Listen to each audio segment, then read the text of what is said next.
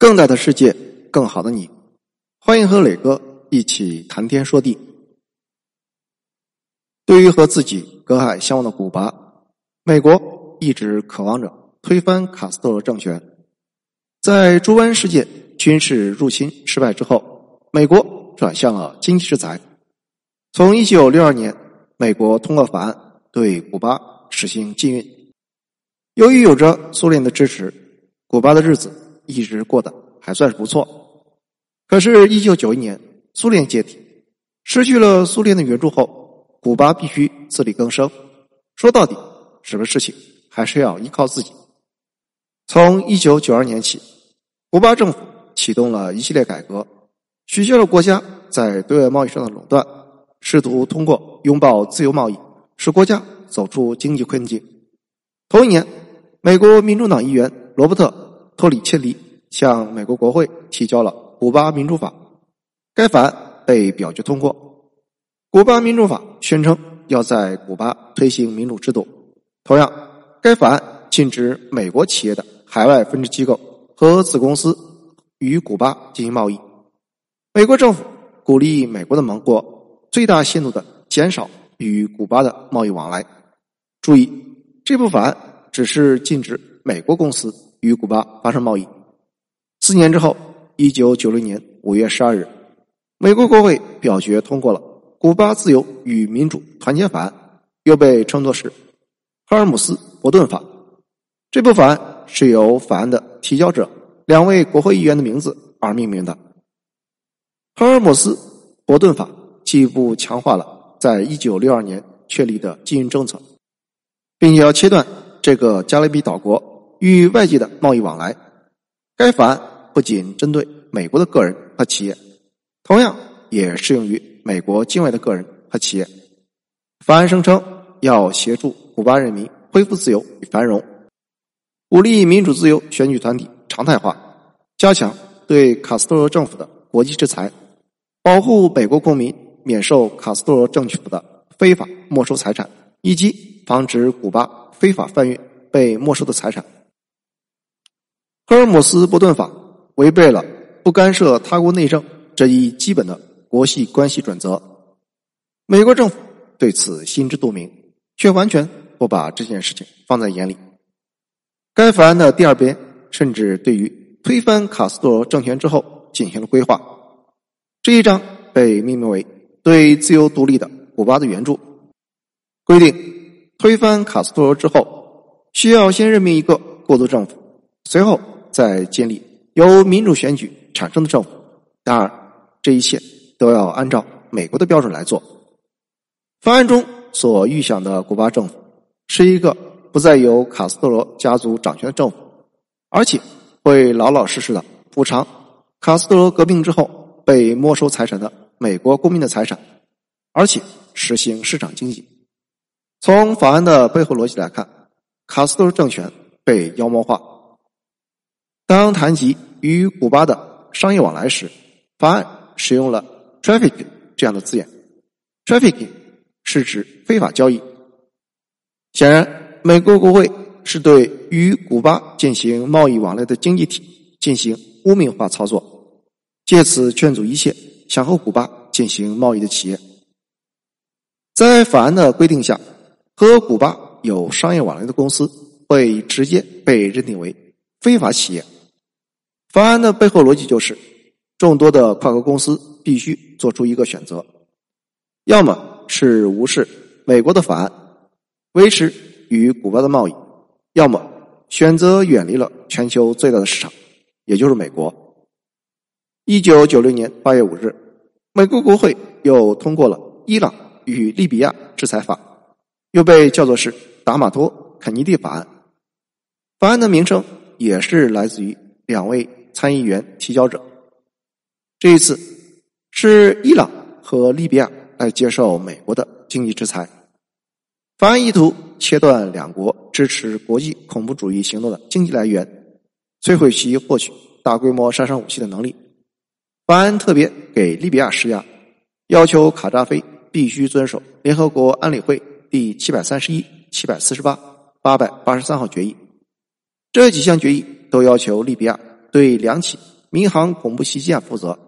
第一起就是一九八八年一架泛美航空公司的客机受到袭击，最后在苏格兰洛克比镇坠毁，史称洛克比空难。另一件则是一九八九年一架法国联合航空运输公司客机也因为恐怖袭击在尼尔上空爆炸。依照这部达马托法，任何的企业和个人在伊朗或者利比亚每年的投资额超过了四千万美元，并且投资直接或者间接的扶持了两国的石油、天然气行业，必须受到处罚。反古巴的赫尔姆斯伯顿法的通过，在一定程度上归功于在美国佛罗里达州流亡的古巴裔群体的政治游说。而达马托法则是强有力的亲以色列政治团体游说的结果。这两部法案都企图狠狠的打击古巴、伊朗、利比亚这些美国的敌对国家，但是，并非所有美国企业和海外企业都会遵守美国的禁运令。犯规者，无论是个人或者企业，面临着被美国列入特别指定国民名单的风险。这是一份颇具威力的经济死刑名单，由美国财政部海外资产控制办公室建立。美国财政部海外资产控制办公室隶属于美国财政部，专门负责对经营国家执行制裁。美国禁止任何国家的企业与特别指定国民名单上的个人、企业发生往来关系。如果你的名字出现在名单上，那么很遗憾，美国市场大门已经向你关闭。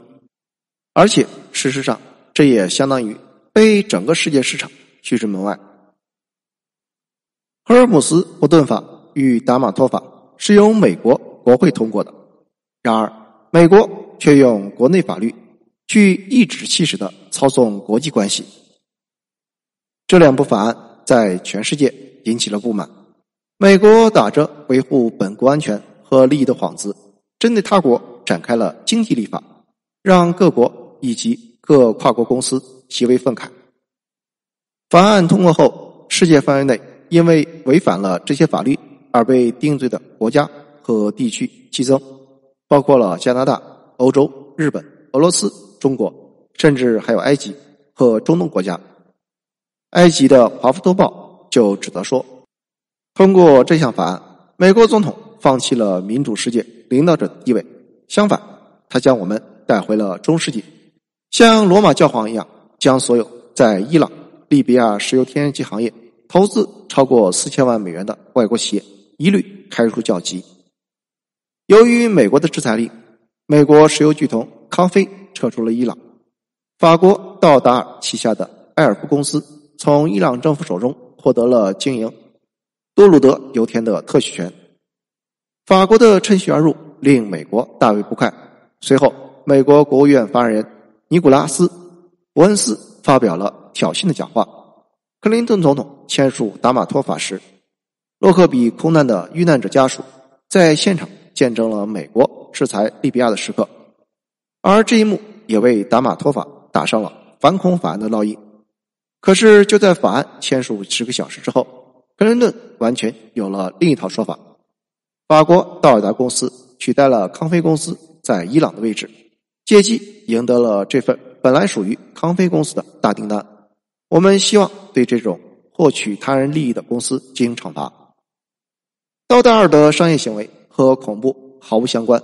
何况道达尔之所以获得了石油合同，是因为美国公司被自己国的法案赶跑了。美国的立法收到效果了吗？当然收到了。法案出台之后，大部分跨国企业和古巴都保持了距离。古巴也丧失了向国际大型公司学习技术的机会。墨西哥著名的水泥建材制造商西麦斯，在美国政府指示收回古巴一家曾经属于美国的工厂之后，就撤出古巴。另一家墨西哥电信公司多莫斯集团也被迫终止了在古巴的业务。很少有企业敢贸然违抗美国的制裁法案。一九九六年七月十日。法案首批制裁下达，在当天，美国国务院宣布，依照《赫尔姆斯伯顿法》，加拿大采矿企业谢里特公司的高管以及部分股东被美国列为不受欢迎的人。谢里特公司拒绝向美国屈服，而加拿大政府也很愤怒。时任国际贸易部长阿瑟·埃格尔顿痛斥《赫尔姆斯伯顿法》违反了国际法以及美国与加拿大签署的。北美自由贸易协定。一九九七年四月，西班牙商人哈维尔·费雷罗因为涉嫌与敌国进行贸易，在美国迈阿密被逮捕。美国的指控理由是向古巴贩卖尿布、蔬菜、番茄酱，违反了赫尔姆斯伯顿法。这位商人最后乖乖认罪，同时供出了公司的一名高管。作为回报，美国检察官放弃指控他涉嫌洗钱。而哈维尔的刑期也从十八个月降到了十六个月。美国政府的这些指控很有威慑力，这是在向所有不肯屈服的企业和商人发出警告：要么别跟古巴做生意，要么乖乖的接受美国的制裁。不过，令人感觉双标的是，当美国政府赶走了所有外国企业的同时，却批准了美国电话电报公司在古巴开展业务。这家公司每年从古巴的运营商处都可以获得数百万美元的利润。谢谢收听，欢迎评论、点赞和转发。